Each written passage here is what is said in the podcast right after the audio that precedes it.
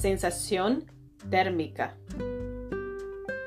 No imiten las conductas ni las costumbres de este mundo.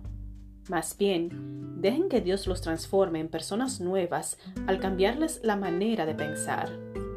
Entonces, aprenderán a conocer la voluntad de Dios para ustedes, la cual es buena, agradable y perfecta. Romanos 12:2 Como casi todos los días voy al trabajo en mi bicicleta, me acostumbré a revisar el pronóstico meteorológico por las mañanas. Esta mañana la temperatura era de 10 grados Celsius, pero la sensación térmica era solo de 3 grados Celsius, debido al viento. El viento afecta nuestra percepción de la temperatura. Cuando hay viento, la humedad de la piel se evapora con mayor rapidez y eso nos enfría. Por eso, aunque la temperatura no cambie, sentimos mucho más frío.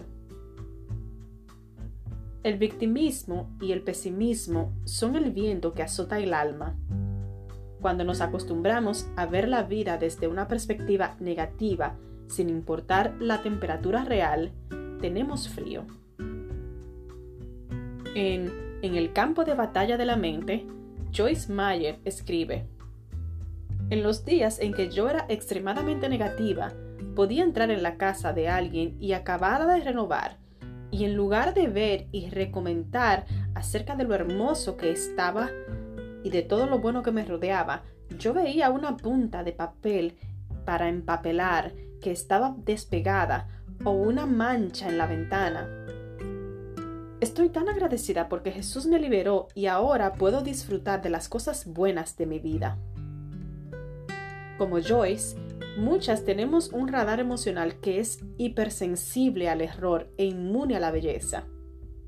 Sin embargo, podemos ser transformadas por la renovación de nuestra mente. La Biblia dice que debemos someter nuestros pensamientos, debemos llevarlos cautivos, hacerlos esclavos de Cristo.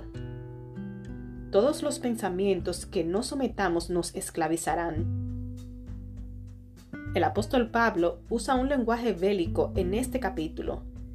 Él habla de destruir fortalezas y derribar argumentos. Pablo comprende que nuestra mente es un terreno de batalla estratégico. Los pensamientos derrotistas son misiles del enemigo.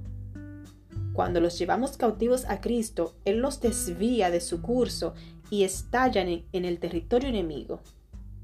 Someter nuestros pensamientos a la autoridad de Cristo es contraatacar.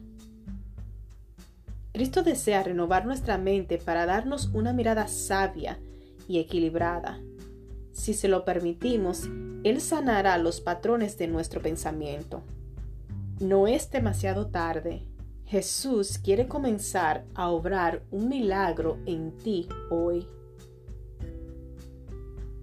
Señor, Pongo mi mente y cada uno de mis pensamientos bajo tu autoridad. Ayúdame a adoptar buenos patrones de pensamiento, a enfocarme en las cosas buenas, verdaderas y honestas. Sé que tú puedes obrar un milagro, cambiar el antiguo cableado y renovar mi mente. Amén.